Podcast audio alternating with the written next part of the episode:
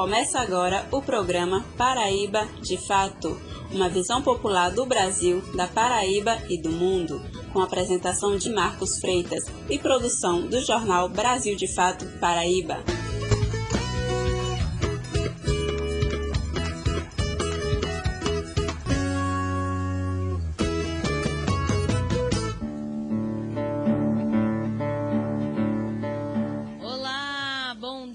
Você que está sintonizado no programa Paraíba de Fato. Eu sou Poliana Gomes e estarei com vocês trazendo informação a partir de uma visão popular da Paraíba, do Brasil e do mundo. Olá, minha gente. Quem quiser participar aqui do nosso programa, viu? Eu sou Marcos Freitas. Estaremos com você aqui durante uma hora e quem quiser participar do nosso programa pode mandar um comentário aqui no nosso Instagram ou pode mandar também uma mensagem para o nosso WhatsApp. Anota aí o número, é 99110 40 41. Repetindo, 99110 40 41. Vamos embora, fica por aqui que o Paraíba de fato chegou! Brasil de fato chegou. Bora escutar, Brasil de fato chegou. O programa popular, Brasil de fato chegou. Bora escutar, Brasil de fato chegou. O programa popular. E o programa Paraíba de Fato de hoje traz uma entrevista com a socióloga e cientista política Sheila Galvão vamos falar sobre representatividade, mulheres na política e eleições 2022. Mas antes, vamos ao nosso giro de notícias com informações sobre as campanhas e pesquisas eleitorais na Paraíba.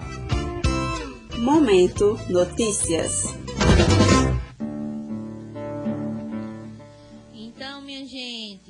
Começar hoje falando sobre mais uma pesquisa eleitoral que aconteceu aqui na Paraíba, a pesquisa IPEC, que foi divulgada no início dessa semana e trouxe dados sobre a intenção de voto do eleitorado paraibano para as candidaturas à presidência da República e também para governo do Estado. Vou começar falando sobre os resultados da pesquisa para a presidência. O IPEC ouviu 800 pessoas entre os dias 26 a 28 de agosto em 26 municípios paraibanos. A margem de erro é de 3 pontos percentuais para mais ou para menos, considerando um nível de confiança de 95%. A pesquisa revelou que o ex-presidente Lula, do PT, lidera a disputa no estado com 58%, contra 24% do presidente Jair Bolsonaro, do PL. Seguindo, vem Ciro Gomes, do PDT, com 6%, Simone Tebet, do MDB, com 1%, Soraya, do União Brasil, com 1%, Vera Lúcia, do PSTU, também com 1%. Aí brancos e nulos se somam 5%, não sabem ou não responderam 4%. É isso mesmo. E o IPEC também perguntou aos eleitores paraibanos como avaliam o governo do presidente Jair Bolsonaro, do PL. Para 50% dos paraibanos e paraibanas, ah, eles avaliam que o governo é ruim ou péssimo. 50% dos paraibanos e paraibanas avaliam que o governo é ruim ou péssimo. Já para 25% é boa ou ótima. Outras 24% dizem que o governo é regular e 2% não souberam responder. O e seguindo para as candidaturas ao governo do estado da Paraíba, vamos escutar a matéria de Felipe Cabral, repórter do Brasil de Fato Paraíba, que trouxe os resultados da pesquisa com a análise do professor cientista político José Artigas. Vamos conferir. Inteligência em Pesquisa e Consultoria divulgou na última segunda-feira, dia 29, mais uma pesquisa de intenção de votos na Paraíba. No levantamento referente aos candidatos ao governo do Estado, o atual governador João Azevedo, do PSB, lidera a lista de postulantes com 32% das intenções de voto. Em seguida, tecnicamente empatados, vem Pedro Cunha Lima, do PSDB, com 16%, Nilvan Ferreira, do PL, com 15%, e Veneziano Vital do Rego, do MDB, com 14% das intenções de voto. Os candidatos Major Fábio, do PRTB, Adriano Trajano, do PCO e Adiane Simplício, do PSOL, apresentaram 1% das intenções de voto cada um. O candidato Antônio Nascimento, do PSTU, sequer pontuou na pesquisa do IPEC. Os eleitores indecisos somaram 8%, e os que pretendem votar em branco ou nulo, 12%. Os números apresentados pelo IPEC foram obtidos por pesquisa estimulada, modalidade em que os nomes dos candidatos são apresentados em uma lista para que os eleitores escolham. De acordo com o Instituto, foram ouvidas 800 pessoas entre os dias 26 e 28 de agosto, em 36 municípios paraibanos. Para compreender o cenário político nesse início de campanha, o Brasil de Fato Paraíba conversou com o cientista político e professor da Universidade Federal da Paraíba, José Artigas. Segundo ele, a pesquisa não traz grandes surpresas, e embora seja muito cedo para arriscar qualquer resultado, existe uma tendência de que João Azevedo se consolide como favorito não para a vitória em primeiro turno, mas para chegar no segundo turno com grande fôlego para disputar com o adversário. De acordo com Artigas, a vantagem de Azevedo em relação aos demais candidatos passa por uma espécie de tradição brasileira de reeleição de governadores, o que, por sua vez, está diretamente ligada ao aproveitamento da chamada máquina pública durante o período pré-eleitoral. Em geral, os governadores tendem, em muito grau, a se reelegerem. Né? A não reeleição de governadores no Brasil é uma exceção. Né? E isso tem a ver naturalmente com a capacidade que os governos têm de mobilizar as máquinas administrativas durante o período eleitoral e utilizar as políticas públicas concentradamente nos anos pré-eleitoral e eleitoral, no sentido de dar maior visibilidade às ações do governo. Se a liderança de Azevedo não chega a ser novidade, o empate técnico entre Pedro Cunha Lima, Nilvan Ferreira e veneziano Vital do Rego foi considerado uma surpresa pelo cientista político. Segundo Artigas, o crescimento de Nilvan em relação às pesquisas divulgadas antes da abertura do período eleitoral confirma o vigor do bolsonarismo na Paraíba e o reconhecimento do radialista como candidato alinhado ao governo federal. É muito importante levarmos em consideração que, tanto em, em João Pessoa quanto em Campina Grande, quais sejam os dois maiores colégios eleitorais do Estado, Bolsonaro, em 2018, venceu no primeiro turno. Portanto, o voto bolsonarista nessas duas cidades é bastante expressivo. E agora a gente começa a perceber uma migração de intenção de votos no sentido do apoio a Nevan Ferreira, exatamente porque o eleitorado começa a perceber qual é o candidato de Bolsonaro no Estado. Na opinião do cientista político, a propaganda eleitoral gratuita no rádio e na TV será decisiva para a corrida eleitoral pelo governo do Estado. Nesse ponto, ele ressalta a vantagem que Pedro Cunha Lima e João Azevedo dispõem por serem os candidatos com maior tempo de propaganda devido ao peso das coligações e federações reunidas em torno de suas candidaturas. Para Artigas, o tempo no rádio e TV também será fundamental para que a coligação A Paraíba Tem Pressa de Ser Feliz, de Veneziano Vital do Rego, apresente suas propostas e se reposicione na disputa. Outro fator que pesa a favor tanto de Veneziano como Azevedo e Cunha Lima é o volume de recursos disponíveis dos fundos partidários e eleitoral para custear suas atividades de campanha. Já no caso de Nilvan, Artigas salienta que, por não estar coligado a nenhum outro partido, o tempo de propaganda no rádio e TV será bem mais curto que os de seus oponentes. Na análise de Artigas, para se destacar dos demais postulantes, Nilvan aposta no apoio do presidente da República e em sua plataforma antissistêmica. Né? Me parece que ele tende a, a, a, defender uma plataforma mais antissistêmica do que uma plataforma de reformas. A plataforma antissistêmica, que diz respeito à, à difusão da ideia de que todos os políticos são ruins, todos os partidos são ruins e que é preciso acabar com tudo que foi feito no passado e construir tudo novo. Essa proposta é, é, se ela tem um relativo apelo popular, por outro lado, falta solidez né, do ponto de vista administrativo e político-institucional. Felipe Cabral, para o Brasil de Fato, Paraíba. Agradecer a Felipe Cabral, agradecer ao professor, professor Artigas pela, pela participação aqui nessa matéria. Mandar um bom dia aí para Maniceição, lá de Oitizeiro, para Rivelino Cardoso, Cauim Ferreira, Leideiros Ros Rosana, que estão nos acompanhando aqui. Helder Oliveira, Val Margarida, que estão nos acompanhando é, pelo Instagram também. É, o IPEC também pesquisou o cenário para o Senado aqui no estado da Paraíba. O candidato do PT, Ricardo Coutinho, lidera a disputa com 30% das intenções de votos. Efraim Filho, do União Brasil, aparece no, na segunda posição com 20%. Seguem Poliana Dutra, do PSB, com 8%, Bruno Roberto, do PL, com 5%, Manuel Messias, do PCO, e Sérgio Queiroz, do PRTB, ambos com 2%. E Alexandre Soares, do PSOL, e André Ribeiro, do PDT, com 1%. Brancos ou nulos foram 18%. E não sabem ou não responderam 13%. Então é isso aí, minha gente. Poliana. se você quiser falar com a gente, é só mandar um WhatsApp para o número 99110 4041. Também vamos saudar aqui quem está no Instagram com a gente. Vocês também podem mandar suas perguntinhas por aí, viu? E vou repetir o número: 99110 4041. Fala seu nome, de onde você está falando, manda aquele recado, faz aquela pergunta, porque daqui a pouco a gente vai chamar a professora Sheila Galvão para falar sobre representatividade, mulheres na política e eleições 2022.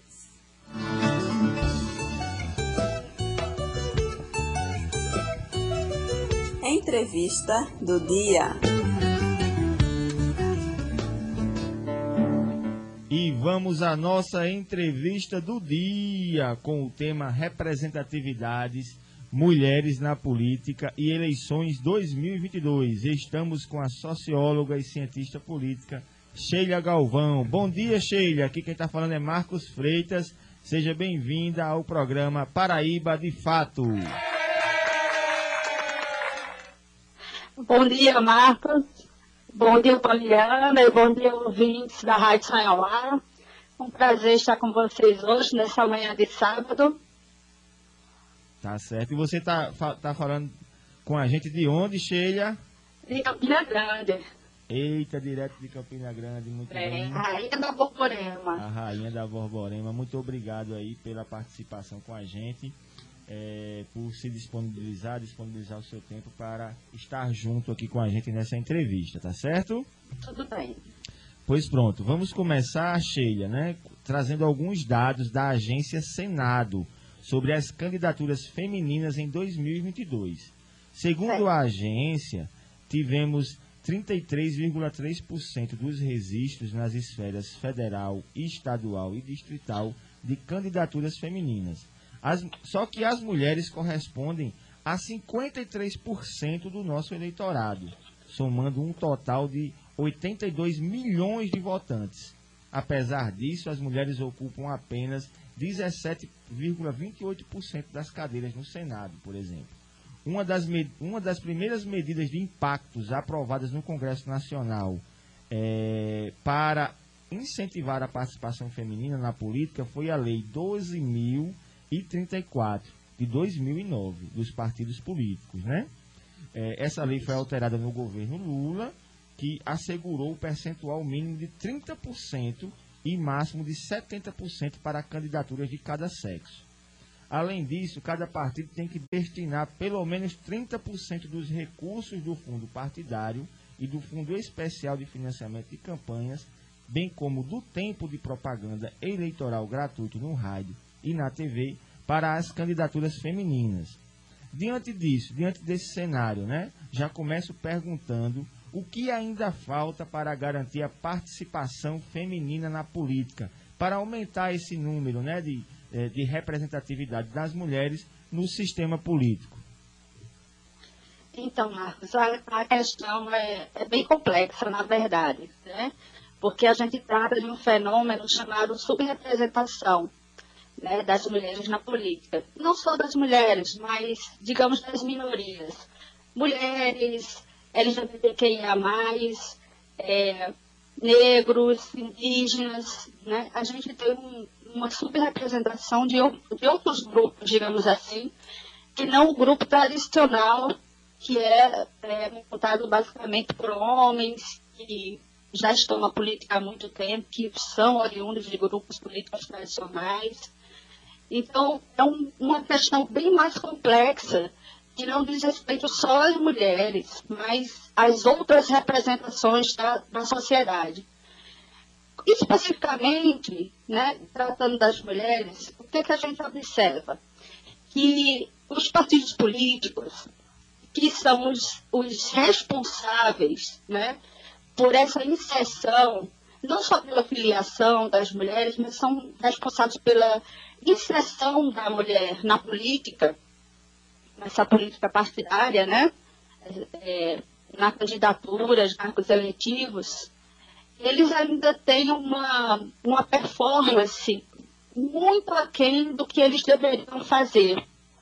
Então, o que é que acontece? A Lei 9.096 de 1995, é chamada lei de cotas. Na verdade, é a lei dos partidos políticos. Mas ela se popularizou chamada como lei de cotas na política.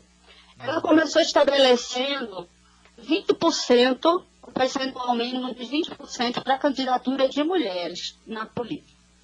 Em 1997, essa lei foi reformulada. Né? Foram lançadas novas normas para a eleição, que é a Lei 9.504-97. Essa é a lei de referência que aumentou o percentual de 20% para 30% e que mudou o texto da lei, não dizendo que era 30% de candidaturas de mulheres, como a lei anterior colocava 20% de candidatura de mulheres. Uhum. Essa lei alterou para 30% de candidatura de um gênero e 70% da candidatura de outro. Aí observe, né, o início do problema. É, não quer dizer que seja 30% de candidatura de mulheres. Poderia ser 30% de candidatura de homens uhum. e 70% de mulheres. Mas a dificuldade da inserção e da participação política da mulher é tão grande que essa cota de 30% para um gênero ficou relegada às mulheres. Uhum. Observe que nós temos, a, nós temos a maior representação da história atualmente no Congresso Nacional, somando Câmara dos Deputados e Senado. Uhum. E não chega a 15% de representação das mulheres. Embora a gente comemore o aumento da participação das mulheres, ela não chega a 15%. Uhum. Ela não chega nem ao equivalente dos 30% da cota partidária.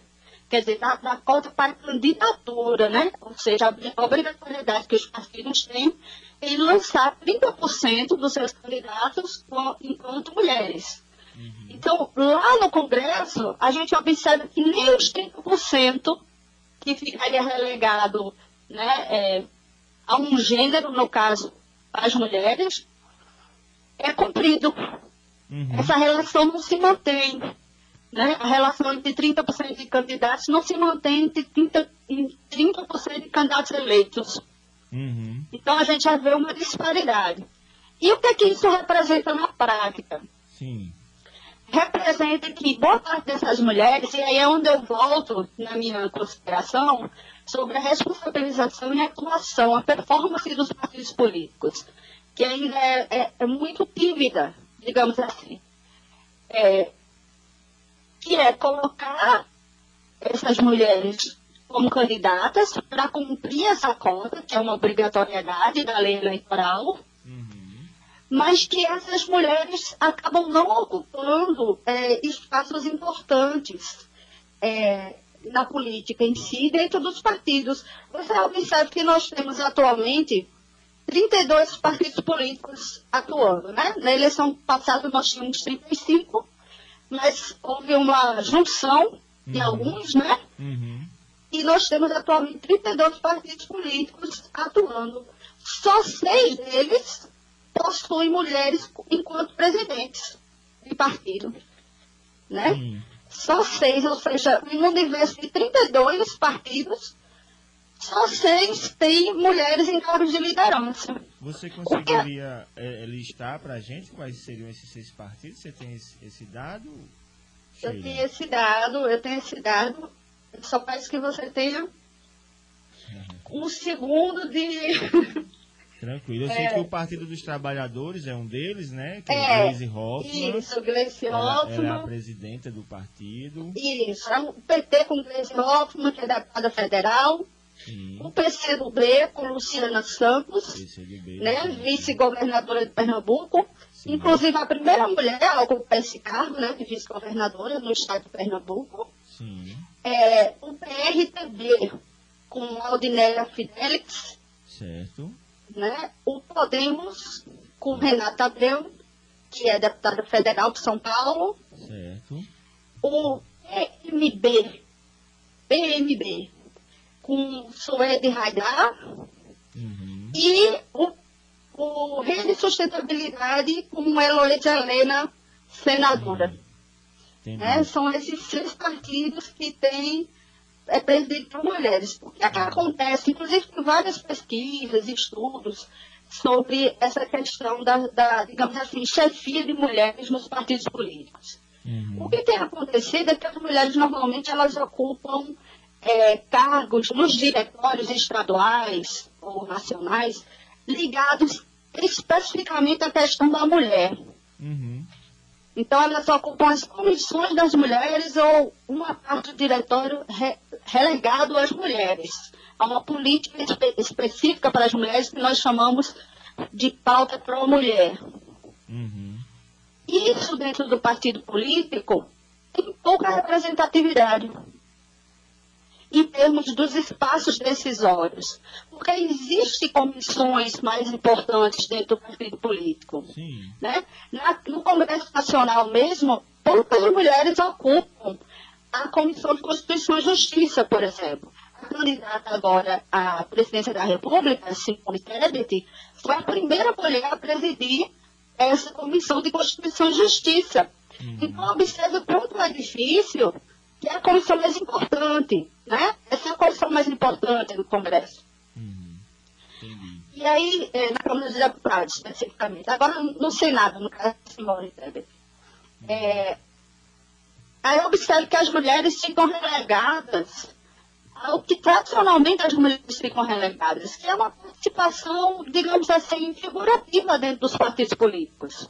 Entendi. Então, só antes de eu, de eu passar aqui para a Poliana, que ela também tem uma pergunta relacionada a esse tema das candidaturas, digamos assim, eu acho que uma, uma, um fato importante, um elemento importante para você destacar, que, que a gente pode destacar dessa sua primeira resposta, é o seguinte: existe uma lei que criou uma regra, que é a regra 30-70% mas que não obrigatoriamente esses 30% é relegado às mulheres e esses 70% é relegado aos homens. Ou seja, o inverso poderia ser possível caso a gente vivesse numa, numa outra sociedade que é, tivesse como um elemento dela a, o estímulo ou até as condições necessárias para uma maior participação das mulheres na política, né? Ou seja, poderia ser o inverso, poderia ser 70% de candidaturas femininas e 30% de candidaturas masculinas, ou então se a gente chegasse numa situação mais equilibrada, pelo menos 50-50, né? 50 os partidos buscassem aí esse esforço de garantir uma, uma paridade, digamos assim, né? Então acho que é isso é um elemento importante.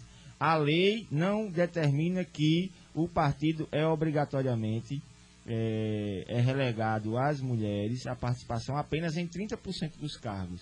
Né? Eu acho que a, um elemento que Sim. você traz é que é o seguinte: para que o partido consiga colocar o maior número de cargos né, na disputa, o maior número de candidaturas na disputa, ele precisa ter no mínimo 30% é, por cento de um dos segmentos, de um dos sexos. Seria isso, isso. no caso, né? Não. Isso. Só que pela nossa realidade que a gente está vivenciando, a gente tem uma situação por, por que que essa lei está buscando aumentar a participação das mulheres, que é muito baixa. Então, é uma forma de obrigar os partidos é, a garantir né, essa porcentagem mínima.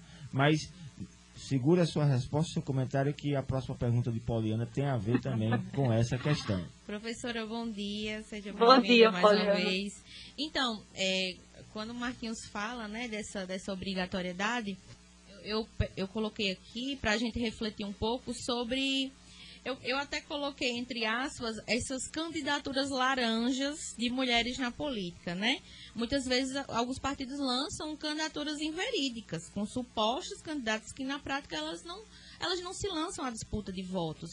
Candidatas que na maioria das vezes elas ficam, é, como podemos dizer assim, eleitoralmente inviáveis, né? Então, o que é que a gente pode pensar isso dentro do ponto de vista social, né? Essa questão da representatividade ainda. Então, a, é, Poliana, a gente tem um problema sério com a questão das candidaturas laranjas, né? É, você observa que essa semana, inclusive, né, um vereador aqui de, da Paraíba, né, foi, teve seu mandato passado, né, esta semana, como punição, né, à legenda por conta da utilização de candidatas laranja. A eleição passada, de 2018, o TSE é, identificou 6% de candidaturas laranja, né? candidatas, inclusive, que sequer votaram nelas mesmas. Caramba. Né? E, e tem processo no TSE a respeito disso. É, recentemente, há uns dois meses atrás, três deputados né, foram, foram cassados e aí está ainda em trâmite essa questão, questão que recorreram, né? Uhum. Deputados federais, que recorreram exatamente pelo mesmo motivo de utilização de mulheres com candidatura laranja, né? Candidatura de mulheres é, fraudando o processo eleitoral. Então, por isso que eu, eu digo que, na minha concepção, tudo começa no partido. Porque o, o partido ele tem toda a obrigação da formação política a seus filiados. Essa é uma das obrigações do partido político. Uhum. Qualquer partido político, qualquer é, é, intenção de registro de partido político, o partido político se compromete com o sistema eleitoral brasileiro de dar formação política, de incentivar e impulsionar a candidatura e a participação política de seus filiados. Está em qualquer se você abrir qualquer site de, do partido político, qualquer partido político, você vai encontrar essas informações. É uma espécie de missão do partido político. Mas isso não ocorre com relação às mulheres. Ou ocorre de uma forma muito tímida, sabe? De uma forma muito simbólica. Porque há uma outra questão, é, Poliana e Marcos, e, e ouvintes Sim. E é uma diferença que a gente precisa ter em mente sobre o conceito de representação e o conceito de representatividade. Hum. Maravilha. E aí, representação, grosso modo, assim, de uma forma geral, de forma bem simples para a gente entender o, o que significa, a gente se refere ao quantitativo de pessoas que estão lá. Então, por isso que a gente fala assim, ah, a gente só tem 15% arredondando, né? Na verdade é 14, alguma coisa. Uhum. Eu acho que é 14,88% de participação. Então a gente arredonda 15% de participação de mulheres no Congresso Nacional. Isso diz a quantidade, né? Uhum. Ou seja, dos 513, 15%, 513 deputados, 15% são mulheres. Uhum. Né? Uhum. É, no Senado isso chega a 12%. Enfim, e a representatividade é um conceito que diz respeito às ideias, à pauta, o que é que aquele candidato defende. Uhum. Uhum. Então, observe que nós temos um outro problema no Brasil, que se junta a esse problema da subrepresentação, que é o fato de que mesmo as mulheres que tá, em cargos eletivos, não só no Congresso Nacional, mas vereadoras, prefeitas, governadores, enfim, não defendem os direitos das mulheres. Ou quando defendem, defendem de uma forma muito tradicional e tímida, que não resolve de forma efetiva o problema da desigualdade de gênero na sociedade. Então, basicamente, só dar um exemplo, né? As, as candidatas, é o exemplo, por exemplo, da candidata à presidência da República, é, Cron, ela defende que creche, é, auxílio para a maternidade, é, a Simone Tebet, por exemplo, é, defende que desde o primeiro mês a mulher seja atendida é na rede federal é, de saúde, não mais na rede municipal, mas tendo um aporte da rede federal, são iniciativas importantes, porque inclusive isso está faltando. Uhum. Mas são iniciativas que não modificam a condição de desigualdade das mulheres na sociedade. Uhum. Elas são, elas são é, ações pontuais. Uhum. Então você, você observa que a mulher que conseguem inserção, nem todas elas que estão lá representando, e muitas utilizam o fato de serem mulheres como bandeira né, de, de, nas suas campanhas políticas, né, muitas dizem no seu discurso, eu vou representar os direitos das mulheres, vou lutar pelos direitos das mulheres, elas chegam lá e não fazem isso. Uhum. E eu posso te trazer dados concretos de uma pesquisa que eu realizei é, sobre a atual legislatura da Assembleia Legislativa da Paraíba, né, onde nós temos é, seis deputadas, né? Uhum. E eu posso te trazer dados, eu analisei as proposituras dessas, dessas candidatas, não sei se é, se é importante, posso falar esses dados? Pode, pode sim. Pode? Então, vou te dizer, por exemplo, é, nós tivemos, num período que foi analisado de agosto de 2019 a dezembro de 2020, é, 2.398 proposituras.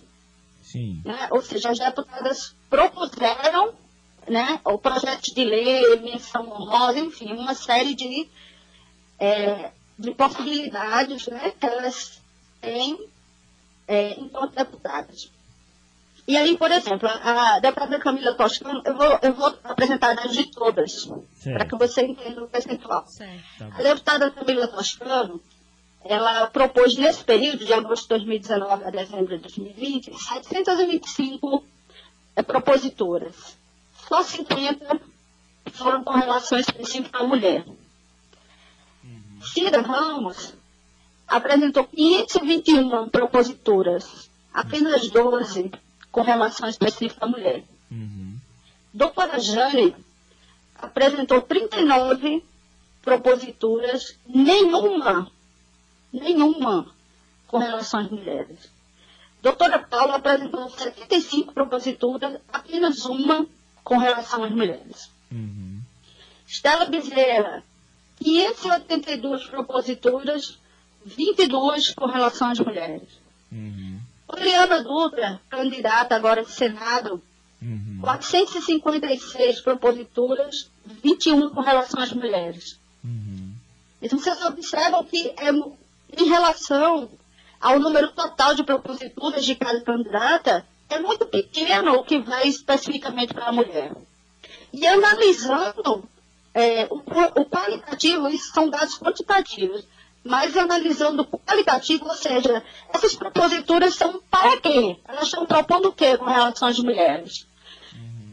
80% dessas proposituras, elas são menção honrosa, aplausos à atuação de outras mulheres na saúde, na educação, em alguma medida. E o restante é pedido de é, criação de delegacia da mulher, Questão da Então, violência, né? na questão da violência doméstica. Mas são questões muito pontuais. Sim. né? Porque a gente tem um problema seguinte, uma deficiência da delegacia da mulher, principalmente no interior do estado, né? Faltam isso, às vezes uma cidade é responsável, é um polo que é responsável por várias outras, Sim. né? E isso é um complicador. Mas a gente não tem, por exemplo, é, a rede de apoio a essa mulher que sofre violência. Principalmente no interior do estado. Então, assim, até tem uma delegacia. Se bem que nós só temos seis delegacias no estado da Paraíba né? Uhum. É, seis delegacias especializadas em atendimento à mulher. E nós temos 223 municípios. Uhum. Né? Observe isso. Mas mesmo depois tá, a mulher foi lá, procurou a delegacia. E agora? Onde ela vai? Ela não pode voltar para casa, na maioria das vezes, que está sofrendo ameaça, Sim. né? ou violência física ou ameaça de morte. Ela vai para onde? Né? Qual é o encaminhamento dado? Qual é o atendimento psicológico? Qual é o atendimento eh, jurídico? Qual é o atendimento assistencial que é dado a essa mulher? A gente não tem. E nem há proposituras nesse sentido. Uhum. Entende? Entendi. Então, estamos conversando, atenção ouvintes, estamos conversando com Sheila Galvão sobre representatividade, mulheres na política e eleições 2022. E o tema importante que nós estamos conversando agora foi sobre o tema da diferença entre representação e representatividade. Né? E segundo a professora, eh, a representação tem, tem é, se eu tiver errado, você me corrige, viu, professora? Mas a representação tem a ver com quantitativo, né? com a quantidade de mulheres que, porventura, ocupem esses cargos eletivos. Mas o fato dela ser mulher não significa dizer que a agenda dela, que as bandeiras de luta dela é, são é, vinculadas às lutas e às reivindicações ou vinculadas aos problemas gerais que as mulheres enfrentam na nossa sociedade.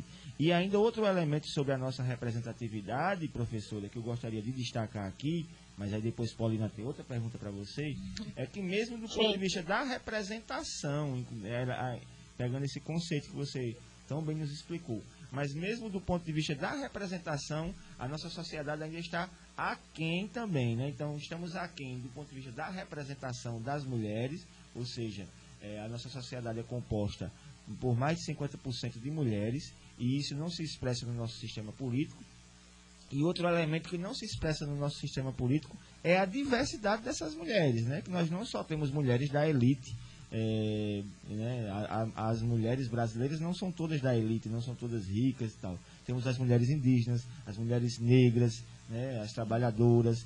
Então, essas, é, essas é que não estão, é, é não têm a sua representação garantida é, muito forte, é muito marcante isso, porque isso também expressa a questão do poder econômico na, incidindo na questão da nossa democracia. Mas além desse elemento, Poliana vai trazer mais uma questão aqui, botando pimenta na nossa. Mas se você quiser comentar essa.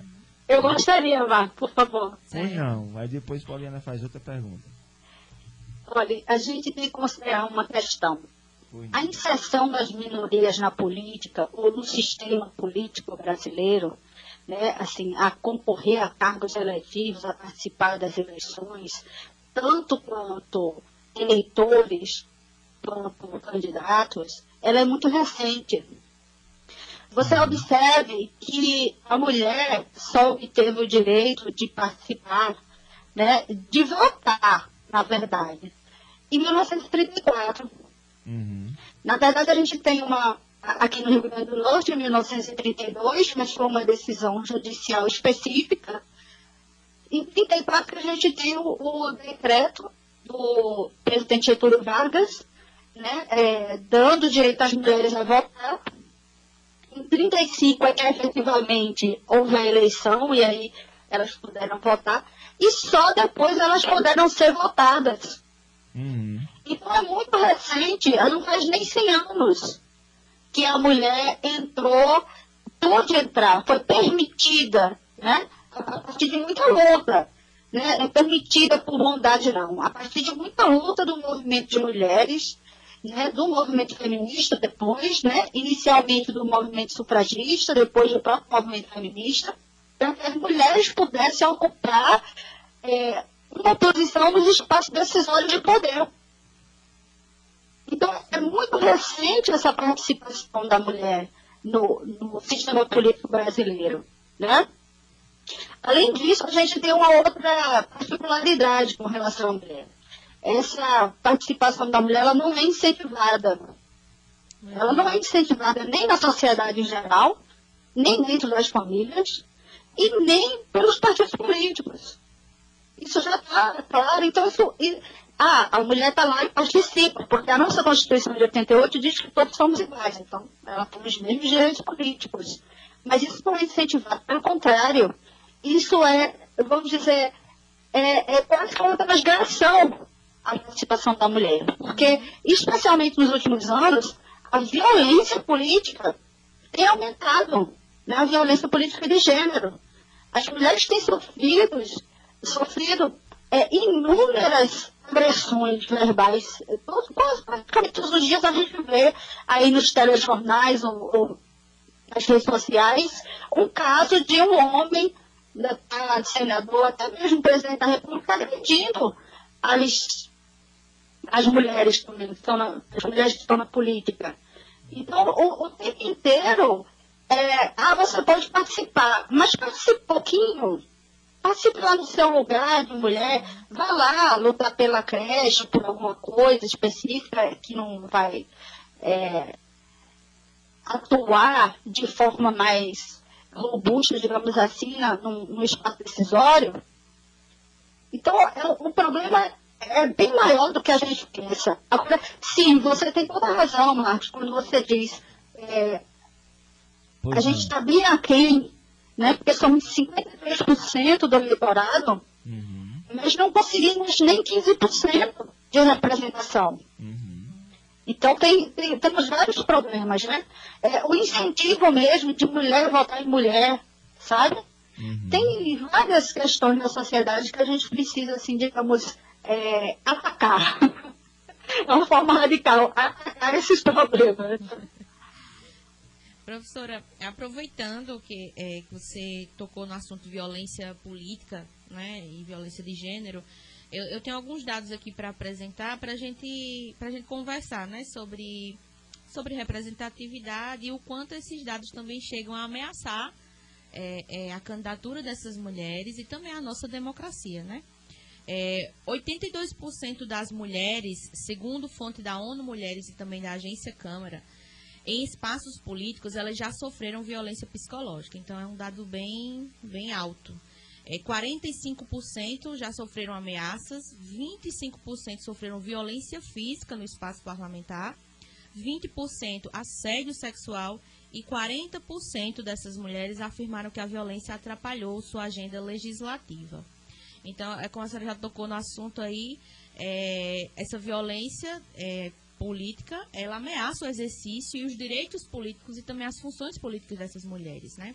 Nós temos o exemplo é, de Dilma, que sofreu ataques misóginos, de Manuela Dávila, de Maria do Rosário, como a senhora bem colocou aqui, atacada pelo presidente Bolsonaro, né, quando disse a infeliz frase que não a estupraria porque ela não merecia. Uhum é, tantas candidatas negras, mulheres trans, né, o assassinato de Marielle. Então, essa violência política ela está diretamente ligada à violência de gênero e afasta essas mulheres das candidaturas. E aí a minha pergunta é, que é um pouco óbvia, mas isso, o quanto isso ameaça a democracia, né, a nossa e a representatividade dessas mulheres? É, ameaça todas as mulheres, na verdade, porque a gente está falando de representação. Então, é, quando a gente diz assim, só 15% de mulheres lá, só 8%, aliás, 6%, perdão, de negros no Congresso Nacional, a gente está falando de que aqueles deputados ou deputadas que estão lá, eles representam todas as mulheres, elas representam todas as mulheres, elas representam todos os negros, elas têm uma missão de, de representar a pauta das mulheres, a pauta dos negros, a, a pauta das minorias em geral. E isso é bastante significativo. Não é só uma violência direcionada àquela deputada em si, entendeu? A, a violência do presidente Bolsonaro com a deputada Maria do Rosário, ela não foi só do Bolsonaro, a pessoa do Bolsonaro, para a Maria do Rosário. Ela foi uma violência do deputado contra a deputada, ou seja, de um homem com uma mulher. Sim. Isso tem se repetido né, na nossa sociedade. Então, a, gente já tem uma compreensão, veja bem, é, a própria ONU e o IPUM, né, que é um, é um instituto internacional é, que mede né, a participação política das mulheres no mundo inteiro, em todos os países, é, já aponta que os países, por exemplo, que têm maior índice de desenvolvimento humano, eles são países que promove e que atinge, até de, de uma certa forma, a igualdade de gênero. Então, se tem um entendimento de que uma sociedade, um país, uma nação, ele não pode ser desenvolvido ou ele não pode se desenvolver se metade, se mais da metade da população é relegada ao não desenvolvimento. Uhum. É relegada à não participação mais da metade da população não é ouvida nas suas demandas. É uma, é uma população que vota e que paga imposto. É uma população que paga imposto, mas não tem suas demandas atendidas. Uhum. Então, isso é muito grave sob o ponto de vista do próprio desenvolvimento do país. Como é que se quer desenvolver o país se não se leva a sério mais da metade da população? Se essa condição de igualdade não é efetivamente aceita. E quando a gente vê que se não é aceita? Ora, a gente vê na própria é, remuneração salarial. Né? Pessoas que, homens e mulheres que ocupam o mesmo cargo, e as mulheres ganham menos. Né? O acesso a certas funções né? Ah, não vou contratar mulheres. O próprio presidente da República disse que não contrataria mulheres porque as mulheres engravidam. Então, essa mentalidade não está só no presidente da República, mas está também em vários homens empresários, né, comerciantes que dizem, ah não, essa daqui é mulher, vou contratar um homem. Né? Uhum. Enfim, e a gente tem sérios problemas com relação à desigualdade de gênero. Uhum. Agora, o importante é que a gente visualize, por exemplo, acho que toda mulher já passou essa situação, é, o carro quebra e a gente vai na oficina mecânica. E a gente já vai assim, meu Deus, é um ambiente masculino a oficina mecânica. Uhum. Tem mudado, inclusive agora tem até oficinas é, que tem donas mulheres, outras mulheres, né? Estão lá para o atendimento, né? Mas isso é muito pouco. Então, é um ambiente que você chega, só tem homens. Você se sente. A conversa é diferente. Os homens conversam outras coisas. Né? A mesma coisa é o Congresso Nacional. É um ambiente masculino. A política é um ambiente masculino. Eu desenvolvi uma pesquisa juntamente com a socióloga Patrícia Batista sobre participação da mulher na política em outros, é, em outros lugares que não nos cargos eletivos. E o que nós observamos? Que as mulheres participam muito de associação de moradores, é, é, sindicatos, elas participam de associação é, é, classista, né? principalmente na zona rural, a gente muitas mulheres líderes de associação de trabalhadores rurais. E nessa pesquisa, até que as mulheres diziam, as mulheres entrevistadas, ah, você pensa em se candidatar? Uhum. Algum cargo eletivo, vereador? Elas diziam, não, a política é para os homens. A, a gente não consegue se inserir nesse espaço né? nós somos ridicularizadas nesse espaço. É, na hora que o partido vai escolher, isso falando dos pequenos municípios, né? Na hora que o partido vai escolher, ele sempre escolhe os homens para candidato. Uhum. Então, a gente tem várias dificuldades, né? Não é que a mulher não está na política e nem se interessa por política, ela está. Agora, há entraves para a participação uhum. da mulher na política, nesses espaços decisores de poder. Uhum. É verdade. A mulher, a, nas, nas comunidades, por exemplo, a gente tem relatos aqui de pessoas que fazem trabalho é, comunitários, movimentos que lutam por direitos e fazem trabalhos é, na periferia das cidades, né? E quem mais se engaja, quem mais se envolve nos processos de mobilização são as mulheres. As mulheres que Exatamente. participam das reuniões, que geralmente são as chefes do lar, né? Que dão conta, da, inclusive, da manutenção da família. Então é isso. Para além disso, né? Ela, precisamos fazer com que essas vozes cheguem nos espaços de decisão, para, inclusive, melhorar as condições de vida dessas mulheres na periferia e nas diversas dimensões da nossa sociedade, para que possa é, avançar, como você mesmo falou.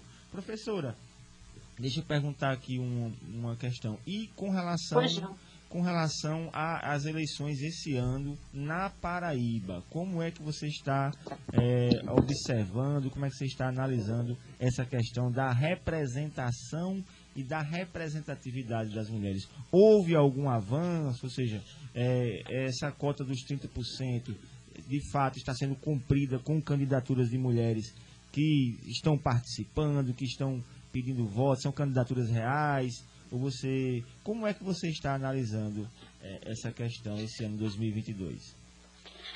Olha, Marcos, houve um aumento né, da participação de candidaturas de mulheres, só para a gente ter uma ideia, né? A gente tem, vendo o panorama nacional, nós temos 10 candidatos, né? Recebemos é, duas candidaturas né, que não vingaram, digamos assim, para a presidência da República. E dessas 10, é, seis são homens e quatro são mulheres. E o mesmo acontece com o vice. Né? Nós temos é, quatro mulheres vice, candidatas à vice-presidência. É, no governo do Estado, nós temos uma candidata, né? uma candidata, perdão, a, ao governo do Estado. Uhum. E temos também é, uma candidata a vice. Né? É, vale salientar que essa cota dos 30%, elas são para as eleições proporcionais. Sim. Né? Elas, não, elas não dizem respeito ao executivo, por uhum. exemplo. Né? É, elas dizem respeito ao legislativo. que são as eleições proporcionais. Então, não entra nesse, é, nessa questão, por exemplo, a candidatura para presidente, para governador, né? mas entra na questão para deputados federais, estaduais e o Senado. Uhum. Nós só temos uma candidata ao Senado na Paraíba, uhum. né? uma mulher candidata. Uhum. Atualmente a gente tem duas é, mulheres atuando no Senado, uhum. que é Daniela Ribeiro e Nilda Gondim. Uhum. Só que a única eleita foi a Daniela Ribeiro. Né? Porque a Nilda Gondim ela entra na suplência uhum. da, do falecimento do senador José Maranhão. Exatamente. Né? Então, você observa que é muito pequeno ainda. É, é um avanço ter aumentado, nossa, quatro candidatos à presidência, né? tem aumentado a participação das mulheres. A gente tem uma, uma chapa formada só por mulheres, né? Então, assim, a gente tem, tem uma, uma visibilidade. Mas, por exemplo, é, a gente, pensando nas lideranças né, de, de mulheres, a, a Sueli Haidar, que é do PMB, Partido da Mulher Brasileira, até hum. pouco tempo atrás, o Partido da Mulher Brasileira era presidido por um homem. Pois é. Né? A gente tem essas contradições. O Frank Aguiar Agora, era deputado federal pelo Partido da Mulher Brasileira, não era isso? exatamente. Né? Então, assim, é um pouco complicado. Mas veja bem, a gente tem comemorado, de certa maneira, mas não é uma comemoração aliviada. É uma comemoração que desperta que a gente fique alerta e continue na luta. Né? Esse crescimento é a atuação das mulheres. Uhum. Isso é positivo, embora a gente saiba que ainda é para cumprir cota, ou ainda é muito é, incipiente, é muito tímida né, a participação dessas mulheres efetivamente na política, como eu já disse antes, né, dentro das próprias comissões, os diretórios do partido, ocupam é, posições que não são posições das mais importantes, né? Uhum. Então, a gente tem que comemorar sim. Houve um aumento das mulheres. O TSE tem identificado e punido essas candidaturas laranja, o que facilita bastante para que a gente vá, é, digamos, modelando as próximas eleições, para que não hajam essas candidaturas. Uhum. Mas é preciso que os partidos políticos se organizem para incentivar efetivamente essa participação feminina. Porque acontece um outro problema, sabe, Marcos e Poliana? Hum. Que é a questão de como essas mulheres se inserem na política. Uhum. Então, a gente tem basicamente duas formas de inserção. Ou essas mulheres vêm dos grupos políticos tradicionais, então elas são o quê? Esposas, filhas, né? Elas são, fazem parte da família do líder político tradicional. Uhum. Ou elas vêm dos movimentos sociais. Uhum. Né? Elas não integram uma família política, mas ela, elas vêm de um grupo, vêm dos movimentos é, sociais, como eu falei, associações de moradores, próprio movimento feminista, uma série de coisas. E aí o que a gente tem observado é que essas mulheres, analisando a atuação política dessas mulheres, das propositoras, enfim, que essas mulheres que vêm de grupos políticos tradicionais, né, é, esposa, filha, enfim, irmã, né? que é o caso, por exemplo, da, da Daniela Ribeiro, né? da Camila Toscano também. Estou uhum. citando nomes que são representativos, inclusive, né? das mulheres Sim. aqui na Paraíba. Mas são famílias, elas vêm de famílias dentro da política. De oligarquias, digamos. De assim. oligarquias políticas, exatamente. E aí a participação dela, enquanto representatividade, ou seja, na pauta para a mulher, é, é muito pequena, é muito tímida. Uhum. É muito incipiente a participação delas. Porque elas, na verdade, elas estão ali, estão representando, e esse ano a gente viu muito essa, é, na eleição de uma forma geral, né, para todos os cargos, a gente viu muito esse discurso da exceção da mulher.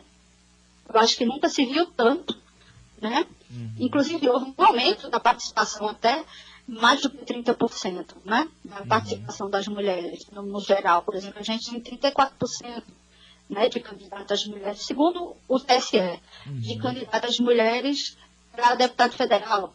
Isso considerando o país inteiro. Sim. Então a gente não tem só a cota de 30%, tem um pouquinho a mais, 34%. Né? Um aumento com relação à eleição passada, que foi 32%. Então tem se colocado mesmo. Né? É, esse panorama que a gente vê da, é, dos candidatos à presidência da República né, é uhum. bastante significativo. É né? verdade. É, quantas mulheres, quatro mulheres candidatas à presidência, quatro a, a mulheres candidatas a vice-presidente, né? Uhum. Isso é bastante significativo. É verdade. Né? Considerando o universo. Mas ainda é muito tímido a participação política, né? Inclusive enquanto eleitoras. Esse é um outro ponto também que a gente tem que, que adentrar. Né? A participação política das mulheres também enquanto eleitoras. Uhum. Porque ainda ficamos, é, de uma certa forma, muito distante do contato com os candidatos. Para saber o que esses candidatos, essas candidatas mulheres, têm exatamente de é, proposta para as mulheres, propostas efetivas que diminuam a desigualdade de gênero dessas mulheres. É verdade. Professora, deixa eu lhe dizer uma notícia. As reflexões a muito, hora. muito. É, o nosso tempo aqui foi muito, foi muito minuto para pouca hora, né? Então, desculpa responder assim, desculpa interromper assim abruptamente, mas é porque o nosso tempo já está, já está quase esgotado e já tem outro colega aqui para entrar aqui no estúdio também, que vai ter o programa dele. Então, gostaria de agradecer imensamente em nome da, de toda a equipe aqui do Paraíba de Fato e do Brasil de Fato a sua participação aqui no nosso programa, viu? Eu que agradeço e me coloco à disposição da Rádio Sonhar, do programa, né, de você, Patrícia Pauliana, estou à disposição. Obrigada, professora. Ah, Como ótimo. mulher, agradeço demais as suas reflexões, foram maravilhosas. Obrigada mais uma vez. Eu que agradeço. Pois muito bem, estivemos com a professora Sheila Galvão aqui participando de uma entrevista aqui muito rica de informações e o nosso tempo está quase acabando, mas ainda vai dar tempo de a gente ler a nossa ficha técnica. A apresentação do nosso programa Paraíba de Fato é de Marcos Freitas e Poliana Gomes. Produção e roteiro Poliana Gomes. Edição das matérias, quadros e entrevista Fátima Pereira. Operação de áudio Kelvin Henrique. Apoio equipe Brasil de Fato PB e coordenação Lorena Carneiro e Vanessa Gonzaga. É isso aí, gente. Agradecer o pessoal também que participou aqui no Instagram, Vinícius. É isso aí, até o próximo sábado, viu? Valeu e até o próximo sábado, minha gente. Valeu, Kelvin. Vamos embora.